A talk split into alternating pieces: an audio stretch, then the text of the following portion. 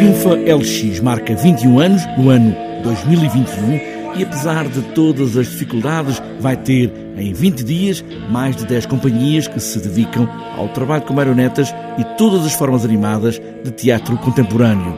Luís Vieira, o diretor artístico do festival, mesmo neste tempo de desconfinamento gradual, garante que o festival é para ter gente nas salas. Não, nós vamos tentar fazer, eh, estamos a planear fazer eh, uma edição presencial, 100% presencial. Aliás, temos apenas um evento que é online, que é um workshop que é feito precisamente para, para online e que hum, fala precisamente sobre como construir um, um objeto para o online. Portanto, faz sentido também que seja feito online, mas o resto da programação está toda pensada e desenhada para, para acontecer presencialmente nos teatros, claro. Oito salas de Lisboa para receberem o FINFA LX começa hoje com uma abertura especial. Luís Vieira até carrega nesta palavra especial. Yes!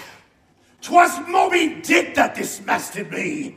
Moby Dick that brought me to this dead stump I stand on now. Bom, a abertura vai ser um dia, um dia especialíssimo, um, ehm, porque vai ser uh, no Teatro Nacional com a Grande Moby Dick, um espetáculo criado pela companhia Plex Polaire, de França. Uh, na verdade, a, a encenadora é, uma, é uma norueguesa que tem, tem construído a sua carreira em França, uma aluna de Charles Villemasier e que, que neste último trabalho uh, vai apresentar uma, uma, uma, adaptação da Moby Dick do, do Manville. Uh, este, este, espetáculo tem, é um, tem, tem, imensas marionetas, tem cerca de 50 marionetas, tem 10 manipuladores em cena, tem uma orquestra ao vivo, tem, tem projeções de vídeo e tem outra coisa que é extraordinária, que é a participação de um ator português uh, em colaboração com o Teatro Nacional, vai, vai, vai, vai desempenhar o papel do narrador desta história, o Ismael, aquele último sobrevivente de PKO, e que, e que, e que vai ser apresentado pelo, pelo José Neves. Moby Dick, no Teatro Nacional Dona Maria II, em Lisboa, numa grande produção, com marionetas enormes, algumas manipuladas por várias pessoas. E nesta edição, também como sempre, no FINFA LX, a participação portuguesa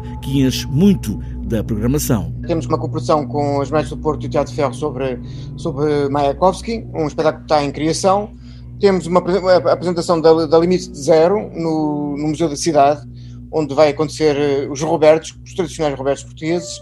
E vamos ter ainda também uh, no Museu da Cidade uh, a companhia Radar 360, com um espetáculo que chama Histórias Suspensas, e claro, não podia ser a festa, de, a festa do FIFA sem os bonecos de Santaleixo. Os, os, os incontornáveis bonecos de Santaleixo uh, vão estar no Teatro da Borda uh, no dia 18 e 19 de, de, de, maio. Nesta edição, a companhia organizadora Tarumba não vai apresentar nenhum espetáculo, mas está a trabalhar para apresentar um novo espetáculo Luna Park no Festival de Teatro de Marionetas do Porto, mas por agora é o FINFA LX 21.